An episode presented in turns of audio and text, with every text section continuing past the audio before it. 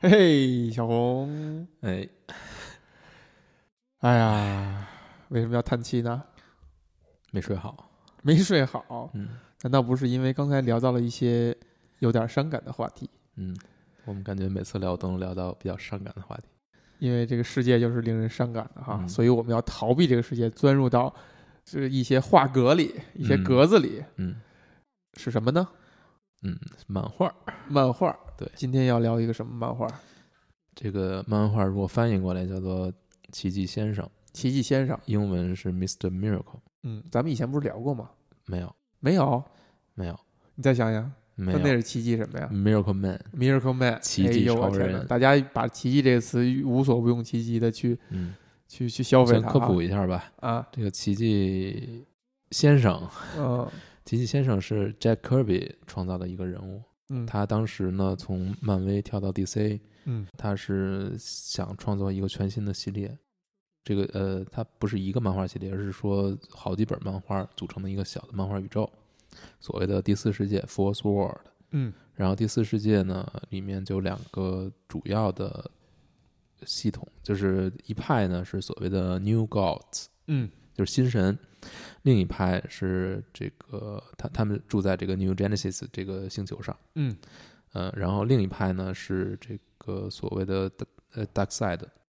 达克赛达，达达克啊克赛赛达德赛达克赛德，就 Dark Side，就是黑暗君主，嗯，就是正联第二部里面要出来的反派，哦就是 DC 里面的一个非常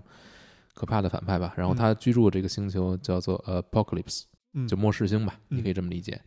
这两个派呢，就相当于一个是正义的，一个是邪恶的。正嗯义这边呢，统帅叫做呃 O O Father，就是天父吧，你可以这么理解。嗯然后反派就是达克赛德，就是黑暗君主。哦然后呢，围绕呢就是故事呢就是这两派之间的这种这种正邪之之争吧。嗯但是呢，因为销量不是特别好，所以很快呢，相关的漫画就都被砍了，嗯但是角色呢就是留留留了下来。我们今天要讲这个 Mr. Miracle 嗯这个奇迹先生，他的身份就很有意思，他是黑暗君主的儿子。黑暗君主的儿子，但是呢，呃，先说啊，就是天赋和黑暗君主这两派不是一直在打仗吗？嗯旷日持久，嗯然后后来他们想了个办法，就是老打老打下去也不是个事儿啊，我们来谈和吧。哦我哟们，讲和吧。那讲和呢，怎么办呢？就是要我们要有一种人质交换嘛，我们要哎签订协议嘛。怎么办呢？就是说，呃，黑联暗姻黑是吧 暗金主，你把嗯你的儿子拿过来，我来养。天嘿赋天赋，你把你的儿子 Orion，嗯你拿你把他拿过来，奥利安吧，嗯我来，我黑暗君主来养。然后呢，呃，达克赛德，呃，那个 Orion 就是达克赛德的，等会儿，Orion 是那个，哎呀，说反了，从头说，从头整说，段垮掉，从头从头说，Mr. Miracle 嗯这个奇迹先生，他是 Old Father 的孩子。啊，然后呢，呃，然后奥利安是这个黑暗君主的孩子，嗯然后双方交换了嘛，嗯就交换儿子了。嗯所以呢，奥利安呢就在天赋这个 New Genesis 星上，就是养成长成长成人，成为这个新一代的领袖，非常健康，非常这个伟光正。就是邪恶派的孩子，对在然后最后他还是代表这个这个正义这一方，可能要跟他老爸对决，对决。哎呦我天哪，然后这泯灭人个性了，这个奇迹先生呢比较惨，嗯在这个在这个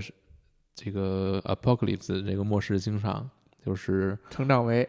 成长 就成长为 Mr. Miracle。那会儿他还不是啊，那会儿他就是一个等于被交换过去的。然后呢，每天呢经受很多磨练，嗯就是他死亡皇后岛一辉是吧？有点这意思，就是说你必须要逃出这个地方，但是呢又总是逃不出去。嗯嗯，于是呢练就了一身逃脱的本领。哦，在这个过程当中呢，还跟那个这个末世星上的一个女战士女战士，叫 Big Barda 嗯嗯，我也不知道中文叫什么，跟嗯 Big Vada 呢，等于是建立起一种类似于情侣的关系，最后两个人还成双成对，等于成为结为夫妻了。强抗力，对，但是那个奇蒂先生最最后他是成功的逃离了末世星，自己跑出来了，嗯，跑到了地球。跑到地球，然后呢，把呃因为他有这么一身本领嘛，所以后来就替换一个原始的一个，就是最初代的 Mr. Miracle。初代 Mr. Miracle 是一个相当于马戏演员，嗯，他表演的都是那种这种死亡逃生术，哎，就是各种各样的把同自一己个工种的他把们，自己放到各种各样的死亡陷阱里面，然后嗯逃掉，嗯，做这个演出的。嗯等那个人那个人因为种种原因死了吧，然后之后他就接过了这个衣钵，成为新的 Mr. Miracle。嗯，他的真名呢叫做 Scott Free，斯科特弗弗里里弗里，弗里，嗯，对对。故事呢，这个这个基本设定啊就是这样，就是他是一他本身是 Old Father 的儿子，嗯，但是被 Dark Side 的这个星球上养起来，最哎后逃出来了。成为了一个逃脱专家，世界上最伟大的逃脱专家，能够从一切的死亡陷阱里逃出来。据说，在 DC 宇宙设定里，他们是比蝙蝠侠的逃亡能力、逃生能力还强，这么一个角色，蝙蝠侠是以逃生能力极强的人。著称的吗？对呀、啊，因为他聪明是吧？呃，也不是，就是因为你想想他之前的，在那个六六年六六版的电视剧里面，嗯，他是每一集都要逃从这个 Joker 和这个所有反派的设计的各种各样奇奇怪怪的逃生陷阱里面哎逃呦，出来。人而且原来是这么一设定，早期的漫画里面也有很多，就是嗯各种各样、呃特别想象力大开的设定嘛。嗯但是 Batman 最后都能逃出来，所以嗯他是一个逃亡能力、逃生能力非常强的人。嗯人设就是这样。嗯我们今天要说的这个是他最近的一个十二期的一个 mini series，一哦个小系列。呃，编剧呢是 Tom King， ，Tom King 也就是现在主画主写这个蝙蝠侠主刊故事的这个角这个作者。有他是一个我们之前应该聊，我不记得聊有没有聊过啊。嗯这个幻视 Vision 嗯的这个 series 是他写的最有名的，或者说拿奖最多的。然后 Omega Man 也，是他写的，嗯嗯然后还有巴比伦警长 Sheriff Babylon 嗯也是他的，都是质量非常高的，而且我个人是非常喜欢，我都写过，嗯所以呢一直在盯着这个。嗯，现在的终于出了十二卷，呃，文字量这个三百多页，也是篇幅很长，相对来说，篇幅很长，围绕的呢就是这个，就是这个，就是这段故事，就是重新创作了这个角色吧，相当于重新把它演绎了一遍。嗯，你提到的 Miracle Man 哈、他是出生于一个正义的阵营，然后在邪恶的阵营里长不是大。 Miracle Man，是 Mr. Miracle。 Mr. Miracle，对吧对？Mr. Miracle 对出生在一个正义的阵营，对但是他在邪恶的阵营里长大，嗯，所以构成了他怎样的一个性格呢？他就是很有意思啊，就是他有一点斯德哥尔摩综合症，哦，是吗？就是当时有一个类似于邪恶版的保姆吧，就是一个老太太，是每天是要负责去折磨他，然后去锻炼他，想把他打造成黑暗君主的战士。 啊，嗯 但是， n y 对对对，然后呢，等于他后来再跟这个奈奈见面的时候呢，其实他是他是自己知道，就是在这个过程当中，嗯两个人其实建立了一些类似于母子啊，斯德哥尔摩综合症啊的这，种关系，就是说那个人，这个这个奈里其实有些情况之下是对他有放过的，就是有没放有过没有没有完、哎呀没有真的对他网开一面对的，他网开一面，而且这个这个奈里对他的其实也是有有一些情感的嫉妒的，就是非常喜欢他，虽然他最后他还逃跑了，哎呀，然后很高级对，然后他来到地球之后，其实跟这个贝巴的等于贝巴的最后也突也背叛了这个黑暗君主。嗯也是等于跟他一起来到地球，过着一个非常普通的生活，嗯就是过上了平凡的生活。嗯然后故事的故事，这个故事开始往前推进，是因为 o Father 死了，嗯，等于是两边的力量开始出现了不均不衡，均衡。嗯然后正义这一方呢，由这个黑暗君主原来的儿子少君主，少君主这个奥利安来统领。嗯但是你会发现他，他就会要求 Mr. Miracle 说：“你回来要替我作战，哎，就是你要呃来帮助我，来去对抗黑暗君主，不然我们就会永远失败。然后呢，Mir Mir Miracle 就他就会因此呢，就是不得不回去来参加这个战争，这个是一个基本上是永远不会停歇、永远不会有胜利和失败的这么一场战争。当然，在这个设定里面是说正义的一方在就是勉力支持，嗯但是在这个过程当中呢，你就会发现这个奥利安他变得越来越像一个独裁者，哦，然后 Mi- Mr. Miracle 呢就也是逐渐意识到这一点。嗯后来发现这个奥利安对自己越来越像一个对待一个臣子的这个状态，而嗯不像以前更多的是一种平等的关系。嗯，然后你会发现他这个奥利安越来越像黑暗君主，哎 呦，那你说这个作品它背后表达的是一种唯血统论呢？就是说，这奥利安其实啊，还是如父如子，是吧？更像你的爸。对，这他会慢慢血的脉往那个方向去走了。他说他走的非常极端，他表他想表达的是血脉的对他根深蒂固的塑造和影响，你听还是说你听我说，你不要啊着急。 啊？故事啊，到这儿呢，其实是。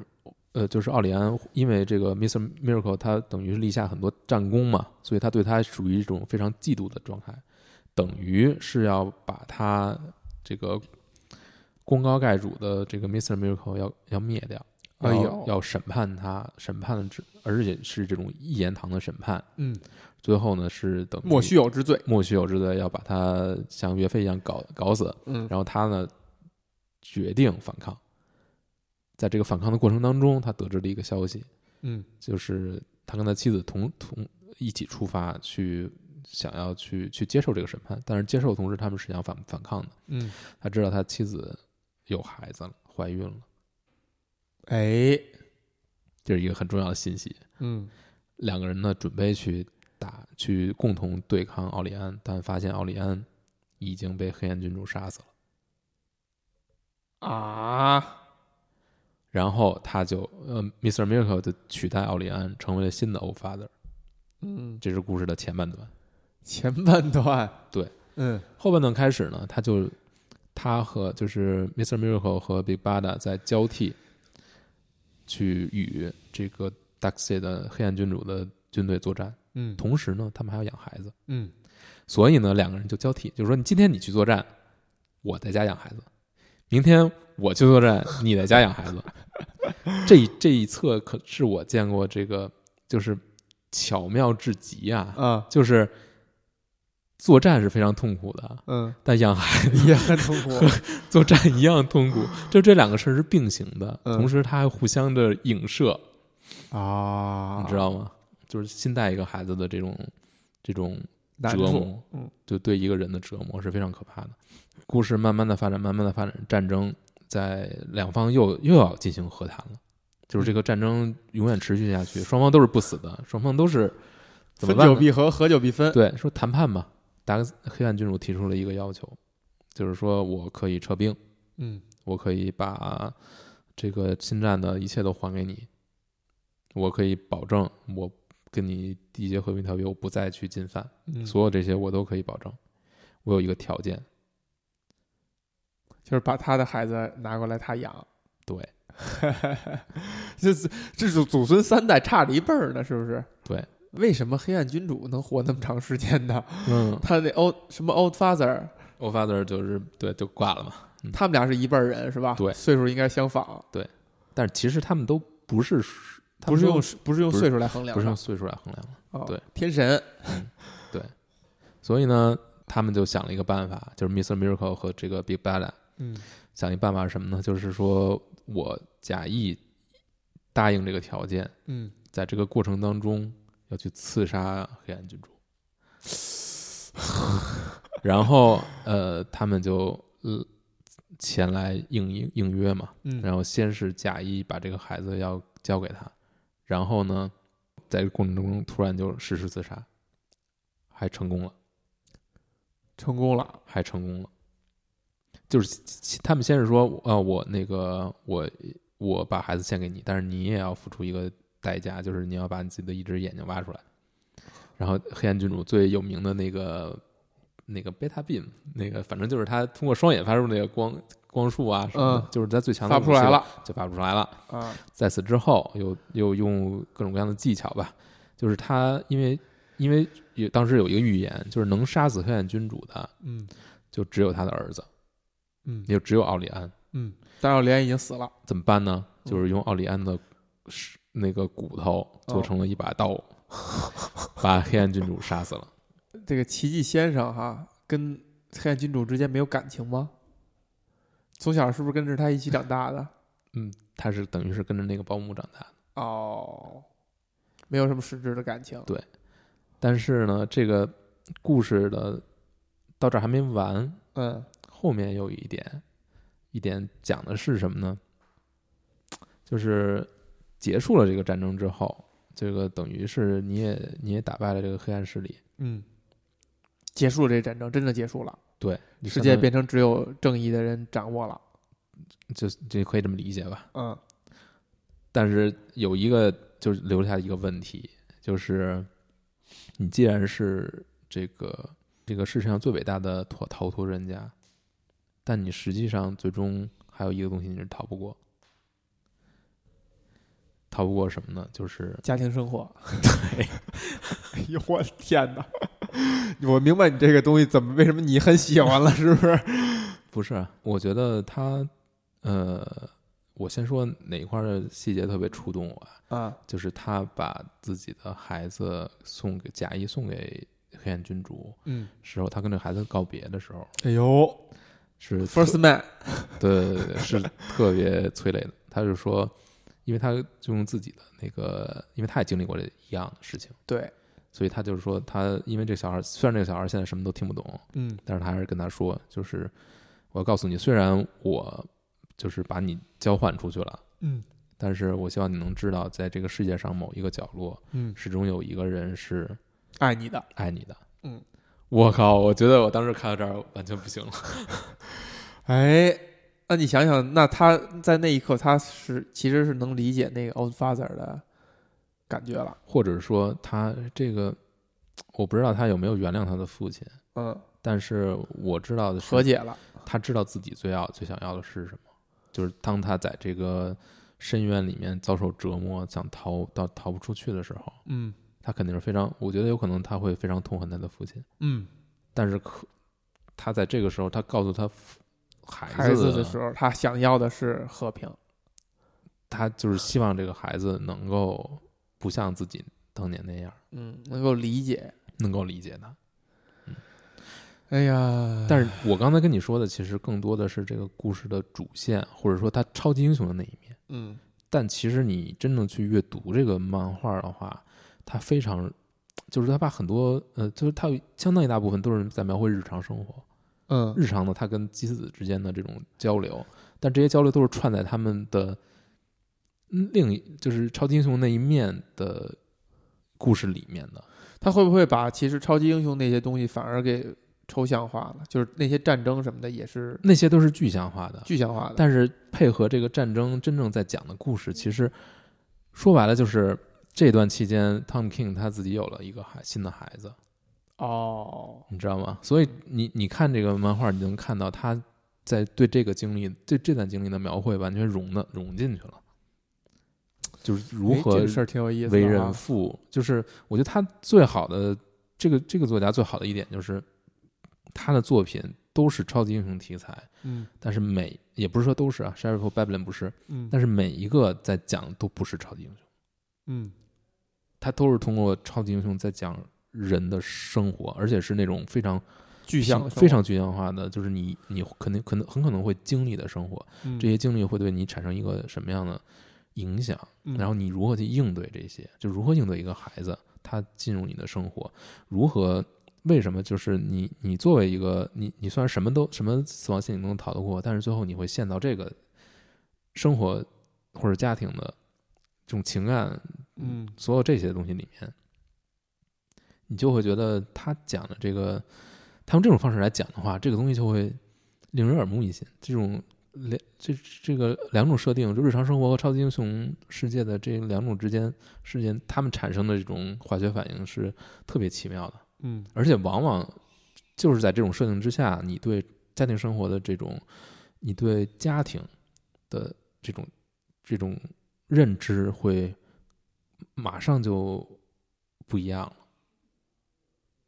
你想想，在他这个一开始的这种交换，嗯，刚开始讲这个事儿、哈，这种交换、其实它是一个挺有想象空间的、挺有意思的事情。嗯，如果是真正的和平，就是我们要互相之间要把柄在对方手里。呃，日本也是这样，那毛利元就也是仨孩子，也都是扔到他几个领地里边儿，也改甚至改姓人家姓了，就给人家当孩子了。这些事情是是一直发生的，而且他就是有有洞察的，有有 inside 在这儿的，就只有这样才能够某种程度上的和平。但是你发现他最后造成这个景象是没有和平，还还是会打的，嗯而且而且是泯灭了人性的，就是你让这两个小孩儿是对他们非常不公平的。对，嗯，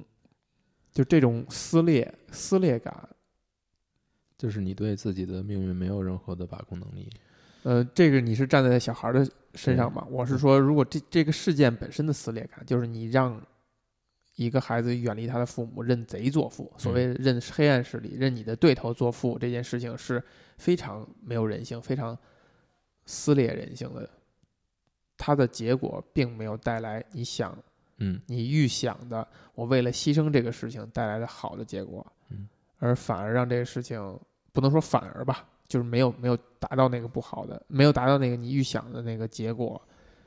嗯，但这个我觉得这个漫画可能更多的在讲对对他的影响。嗯嗯，就是你，你在这个事儿之前，你会觉得 Mr. Miracle 他他的生活是很平淡，他已经习惯了这种生活，嗯然后他甚至在这个战争中展现的出来的这种，不管是说是勇敢还是什么，嗯就是都不会让他让你觉得他是一个特别有人有人情味儿的这么一个样子。嗯但是你会觉得他会被这些东西耗尽。但是有孩子，从有孩子开始，就这不个一样了这个角色就马上就就有很大的变化。哎呦那怎么办呀、就是 我其实也没有没有想特别清楚，但是你能感觉到他自自己对这段经历的一种一种反思吧。嗯，你现在某种程度上是认同了这个作者的表达了。我我觉得他最让我感动的是，还是他跟他孩子的那一那分别的那一幕，这是我特别的，我指的那个表达就是说，一嗯一个人哈、如果一个人他可能在他的，在他真正物理上的寿命没有达到嗯终点之前，嗯他的很多心理上的寿命已经被耗尽了。无论是在什么时候，无论是多快，可能呃，组建家庭、生孩子是是一种充电，是一种充血。难道不是一种消耗的加速剂吗？那你看这个作品呢？你刚才提到的，就是这个人，奇迹奇迹先生在另外一个阵营，嗯，他已经被他被耗尽了。他之所以让这个人又变得不一样，又充电，是因为他组建了家庭，生了孩子。总这么看，好像确实是这样。就是我觉得漫画想要表达的，可能确实是这样。虽然他讲了他面对家庭生活的时候，跟他面对战战争战争是同样的，但可能就是不一样的。怎么办？ 你都没反应到这一点吗？你认同他了吗？我觉得这是他吓个不吓人？这是他个人的经历，并不一定适用于所有人嘛。你现在你再想一想，再想一想。我觉得这是很可怕的一个事儿。嗯就是如果你真的在，比如说呃某一个时间点到一定程度，你活到一定程度，你就已经没有任何新鲜的东西了，耗尽了。你就是你就是被耗尽了，不管是被自己耗尽，还是被周边的生活耗尽。然后你后面的生活，你虽然还活着，但是你已经没有办法再去真正的活着了。你必须要用一种方式去再去勉力的延长自己的生命，不管是你要结婚生子，还是还是怎样。这个我觉得是一个你想一想就觉得很可怕的事儿。非常可怕的呃，事情。有一些人可能真的是这样，这就像比如说，呃，在工作当中，有的人就是说，你给我设个那个时间点，不然这事儿我没法做。他就会自己给自己自己拖延也好，怎么着也好，嗯，他自己也觉得也不想这样，但是他希望他希望能做好，但他就做不到，他就说你给我设个时间线，那我可能能这事儿我还能给你完成。但是有的人就不用，他就不拖延。谁？我 嗯，这我觉得是这样的，就是如果比如说你像你说的，这个人他就是一个被耗尽状态，被社会各种方面的压力和信息所去枯竭化的一状态，他需要通过生孩子来创造一个被动的一个一张嘴，一个四脚吞金兽，促使他必须还还要打起精神的去工作，不去，他不是为了这个目的去生的孩子，甭管是为了什么，但最后结果就是这这个东西反而是他很多人是这样说的：家庭，我的家庭，我的孩子是我努力工作的动力。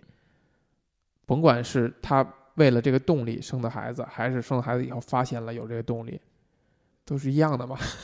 都是一样的嘛，对，就是都是在促使他还能够打起精神笨去。去奔的这个这个行为的发生，对不对？对。可能很多人就是这样的，或者说这可能大部分人就得是这样的，要不然他活到三四十岁以后，他就变成了一个天天酗酒、啊 醉生梦死，然后没有意义的一个躯壳。但是里面其实还有一层，就是在这个故事的开始，呃，奇迹先生曾经尝试过，这是啊，但是因为他本身是这个神族，对，所以他所以他其实呃没有成功，嗯，但是是具体成功，但是这这个具体过程中他始终没有对外再去说，什么意思？呃，就不论怎样吧，嗯就是他在这个时候是承受不了这些东西的。嗯，但是问题就是他到底有没有能力去逃跑，就是逃脱死亡嘛所以另从另一种角度来看，他最后逃脱了吗？可能他没有逃脱，因为最终的就是如果作为一个逃亡专家，就是逃跑专家，他最终逃跑的对象就是死神。嗯你能不能逃跑？如果你逃逃出他逃出他的掌握的话，嗯，你就是赢了。但是到这个故事的最后，他好像也没有逃过去，或者说他逃过去了，这个东西就没有一个答案了，有一个答案，他要生孩子了，他就逃脱了。是吗？嗯，可能可能就是，哎呀，这个这个这个这个点为什么被咱们聊成这样呢？就是生了孩子，可能真的就是一个对死亡的一个，你每个人都可能做到的一种反抗。嗯，而我身身体的某一部分是没死的，是逃脱死亡的。嗯，哎呀，从这点上看，如果不生孩子，就是对自己先辈的一种背叛，就没有帮他们逃脱死亡。完了，这个这个这个聊一句就这就是叫为什么叫做嗯不无孝啊。哎，不孝有三，无后为大。嗯，你没有完成先祖交给你的手里的接力棒，就是嗯我们一起逃脱死亡，我们一起对抗死神，对抗世界的规律。嗯。那从另一个角度来看呢，就是他始终想要去逃脱，这是他生活的或者他生命一个主基调，就是要逃脱，不断的逃脱。嗯。但最后他选择了接受这种生活，去去去某种程度上安定下来这这不是啊？那你觉得所是以他我是可背能叛安了，定他下是来他是背叛了他自己吗？或者说，在这个在他安定，他选择了不去逃脱。他为什么不逃脱呢？为什么不逃脱家庭呢？对啊，他选择了他爱他这个叫什么什么这女的女伴儿吗？为啥呢？而且这两个关系，就两个人关系其实也很逗，就是因为 Mr. Miracle 是一个很瘦小的，但是他当然妻子是一个人高马大的一个女战士，哦，是吗？对两个人的对比还是挺新鲜的，就不是一个很常见的一个一个配置，那他们俩的这种依赖关系是如何产生的呢？就是因为当时他们不断的就是这个 b i b a d a 相当于不断去追逐这个想要逃脱这个末世型的 Mr. Miracle 嘛，他等于算是一个追捕者哦， ，Mr. Miracle 相当于一个猎物。哎呀但是，在不断的这种你追我赶的过程当中，两人逐渐的建立了感情。这个比巴达是很很最后他他相当于是很憧憬或者说很就是对于 Mr. Miko 始终想要逃跑这种挣脱，想要获得像他的名字叫 Free 嘛，嗯这一点他其实是逐渐的感化感动了他，会让他觉得是一个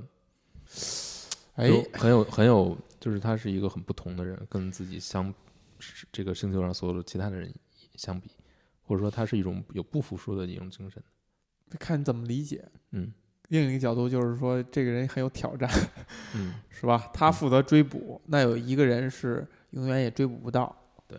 这东西很有挑战，很有新鲜感，最后用了另另一种方式把他追捕追捕到到了 了。， 对不对？但对于 Scott 的 Free 呢，就是他一直在想要逃脱，对，他永远在逃脱，但是最后他发现这个东西是他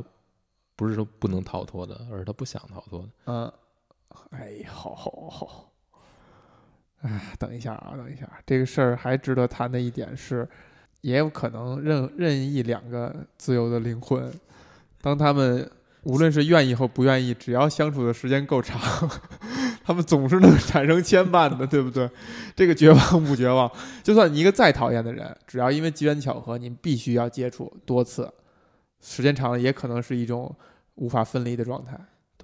但不不代表他他们之间彼此还喜欢。对，它就是一种就是一种羁绊。嗯 Mr. Miracle 跟他的那个保姆的关系，跟他跟他老婆的关系，本质上都是这样造成的，对不对？嗯，这样那的你话，那你再再往外想，就是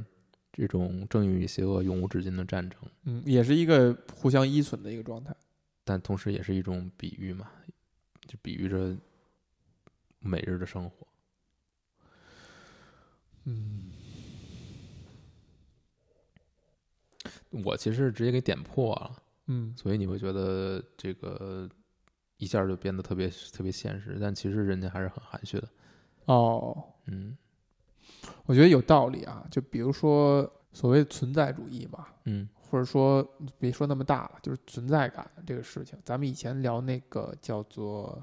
步履不停的时候也提到过，那个老太太，嗯、一直要让她儿子救的那个小孩每年都要来回来，来去祭拜他儿子。嗯，当时咱们谈到一点，就是她希望她一直带着这种埋怨和打引号某种程度上的仇恨，她才能够活着。他才能够有那个存活那感觉。就是可能人必须是在对抗状态下，他才有一种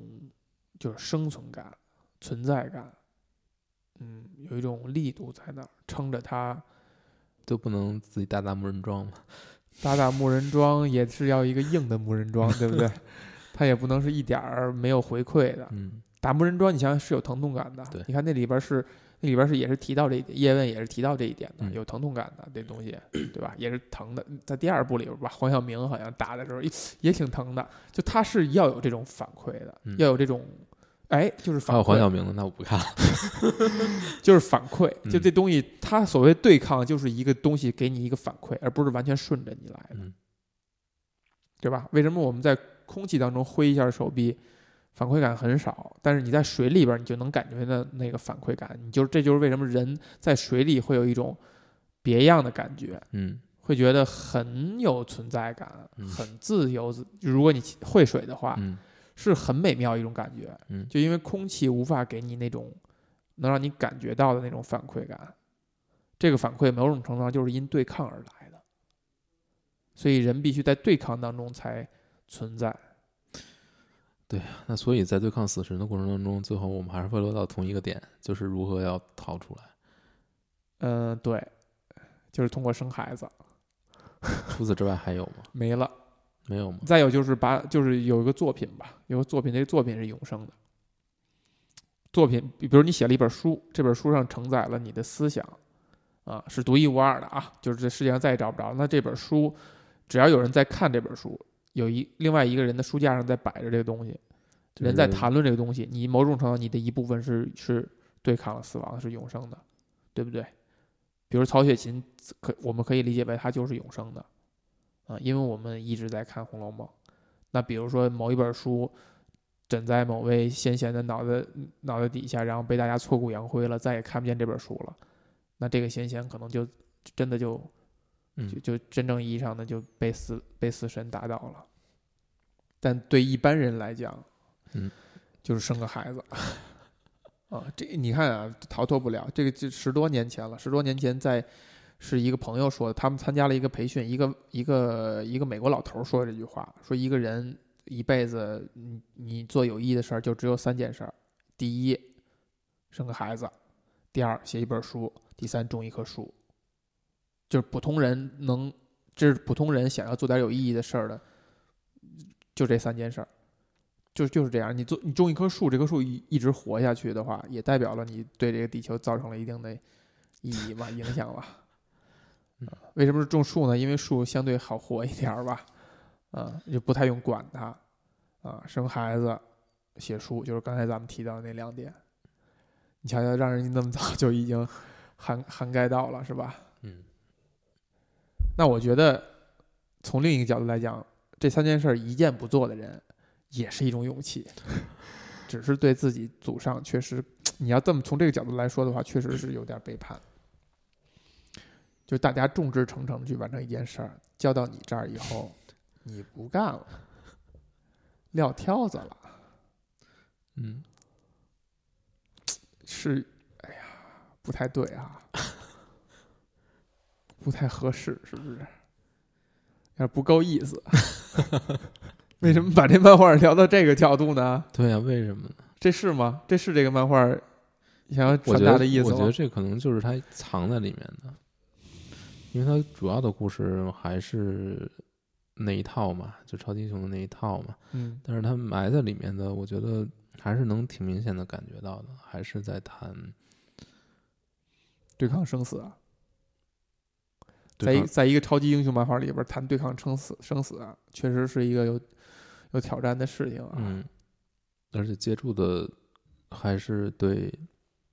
日常生活的这种描写。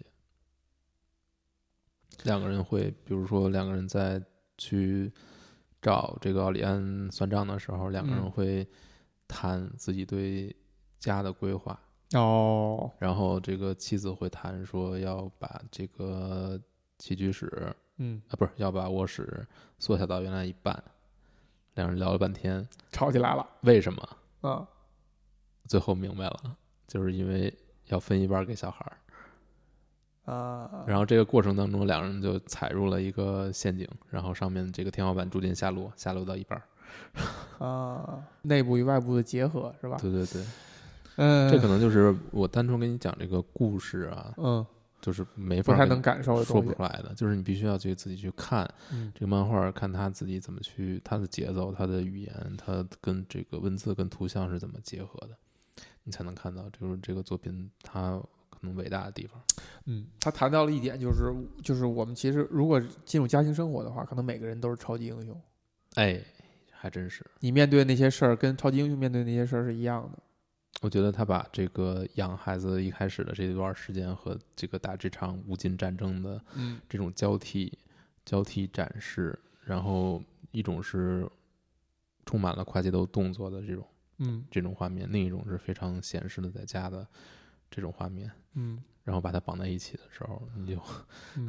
嗯， 家庭生活也是一个挑战。对，也是一这个场东西战，争。这是战争，是是一个像人类命运啊、什么国家争斗同一个级别的一个难题，或者说一个需要你去耗尽心力去解决的一个事情。我往回拉一拉啊，刚才有一个点其实是挺有意思的，挺值得聊一聊的。你讲的这个故事里边儿，它表达了一点，就是在这两代 old father 把孩子献出去的时候的那种，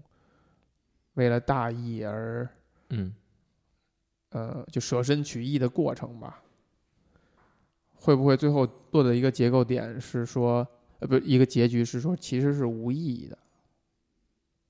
因为你追求的那东西，你所谓为了大义，什么是大义？正义战胜邪恶。你为了正是正义战胜邪恶，你把自己的亲人交出去了。第一代呢，首先第一代这种交换啊，本身就是黑暗君主的一个计谋，阴谋，对，嗯，他本身就是希希他想望证明这个呃这个孩子在我这儿养，或者在你那儿养会还是会造成混乱或者怎么样。呃，他是想就是等到成人之后，等于他自己的孩子，他觉得还是可以，收回来的嗯、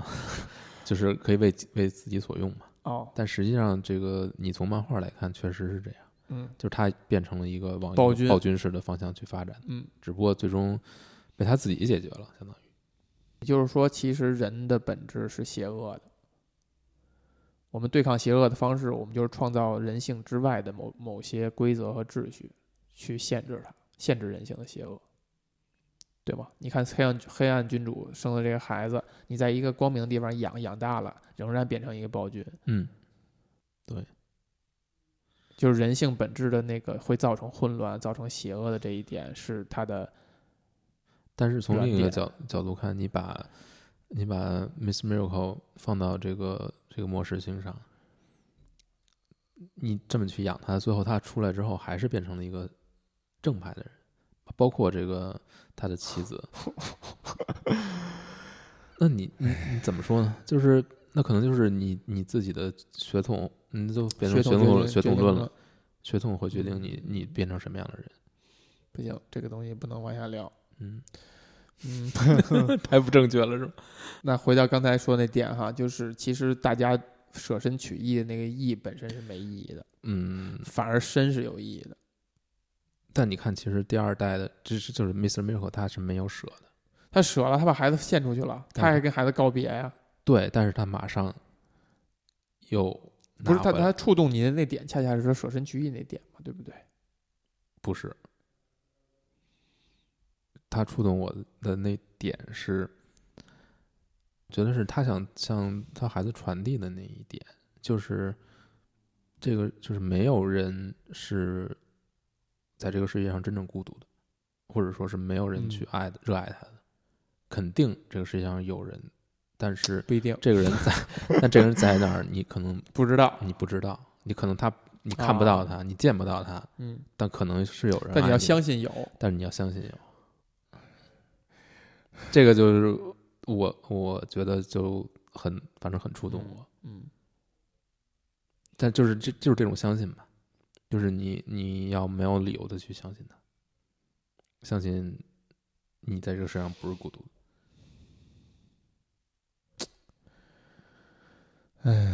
他就他是特别痛苦的一点，就是他父亲明明可以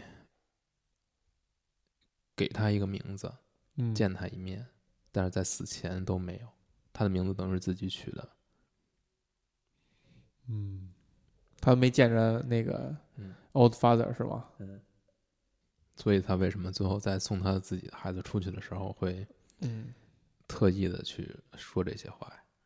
他到底在想表达什么呢？其实我觉得他这个部漫画不是特别好理解。嗯嗯，我说的很多其实是我自己的猜测或者说解读吧，嗯但实际上原作嗯还比较比较含蓄。比如说他最后这个对于他到底在逃的是什么，他为什么一开始要自杀，其实没有说的特别清楚，只是说他在尝试逃脱一切的过程当中，他在不断的磨练自己的记忆。嗯，最后他选择的挑战的对象就是死亡，他想自己看自己能不能去摆脱这个。而且在他的孩子出生之后，他还尝试过一次，还尝试过一次自杀，对，为什么呀？呃其实就是在呃要决定应该是换孩子之前吧。但对于他来说，嗯这个设定就是嗯怎么着也死不了嘛。我们看没看过一些比较正向的表达，是说这个人生了孩子以后，他极力的想逃脱这个孩子呢？这就跟聊小龙家族似的，嗯就是父母不一定就一定要喜孩子喜欢自己的孩子，对，他就不一定有具备父就是做父母的资格。如果他不喜欢自己孩子，他就不具备的做父母的资格，对不对？但是我们没有看到一些真的能做到这一点的，就是我完全不喜欢我自己的孩子。我我觉得，甚至可能说他每个父母都喜欢自己孩子，只是他喜欢的方式有可能是对的，是错的。我不知道，这人真的是千奇百怪太多了。对我没有看到过那样的景。小时候特别小的时候，我看到电视里宣传一个事儿，就是一个孩子被自己的父母虐待，什么身上烫烟头什么之类的，有这种报道。但你觉得那个？我现在想的那个不能完全说明这个父母是厌恶自己孩子，有可能这个父母他是一个，比如是受施虐的这种精神疾病也好，还是怎么样也好，他只能拿身边的人来去满足他这个欲望，但不能完全解释为他厌恶自己的孩如子。果是厌恶，还有另一种方式，那就是不闻不问嘛。对，那这其实可能会更可怕。是更可怕的，就是可能比如说不存在。所以这个奇迹先生，他你可以甚至把它理解为，他以前就像是《荒野生存》里边的男孩一样，他逃脱一切，嗯，他已经形成习惯了，这就是他这个人的基石，他的构成。但他的行为模式，他的行为模式，他一旦他有了孩子以后，他就改变了他的行为模式。这就是所谓的血脉的力量，就是你有一个无法破坏的至亲的时候，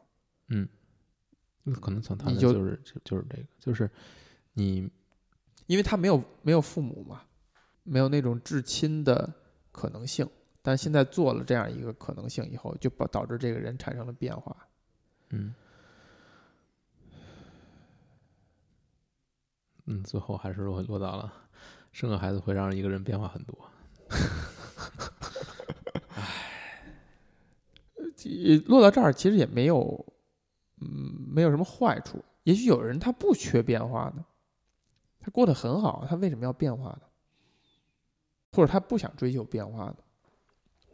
或者这变化是坏的呢？本身一个很重感情的人，生了孩子以后，变变成了一个只关心自己家里人，不对其以前的朋友和一些关系都不在乎、不闻不问，这是一个好的变化吗？我不我不觉得这是一个好的变化。就还是那点，就是他们追求的东西啊。这个你说这个故事里面谈到的，他为了他追求的正义也好，什么也好，可能他想表达的这东西是没有意义的，它是一个常态。嗯，对反而可能人与人之间的关系是最有意义的，这种真挚的情感是是最有意义的。这个可能是，比如说这个，呃，这个作者他通过生孩子以后，他产生的一个触动。什么他妈超级英雄啊，打打杀杀的，什么正正义战胜邪恶，其实没有意义的，反而是家庭是有意义的。嗯，这个我觉得也可以，又串到上一回了，就是对啊，就是平常平常的生活，就是我们不一定永远生活在这种极致的时代，嗯非生即死的时代。那如果我们没有在这个时代，我们要怎么活着？我们是否还要像这种所以我们就要投入一场小的战争，是吗？对吧？一个家庭生活就是一场微观的战争，嗯有人的地方就有左中右。只要有家庭生活，面对孩子的各种生老病死啊、别生老病死，就是教育啊，各种各样的问题，你与你另一半的观点一定是相左的，一定是有左中右的，那就是有左中右的地方，就是有战争的地方。就是一场战争，嗯，就是一场无休无止的战争，休止就在于你们而且可能死没有亡也没有意义。没有意义，没有任何意义，嗯没有任何意义。而且这战争必须发生，你如果不参战也是不行的。对方会说：“你为什么不参战？你是不是不关心？”对吧？就是一场无休无止的、没有意义的，但然而必须参战的战争。只有战在战争中，我们才能抵抗死亡。哎呀，这个这这个咱们这个聊的太高级了啊，哎呀，如果一旦谈到了它，它是战争的，它是没有意义的，它是无休无止的，它是你躲不掉的话，其实你也就不害怕它了，嗯，对不对？行了，拍铃儿结婚吧。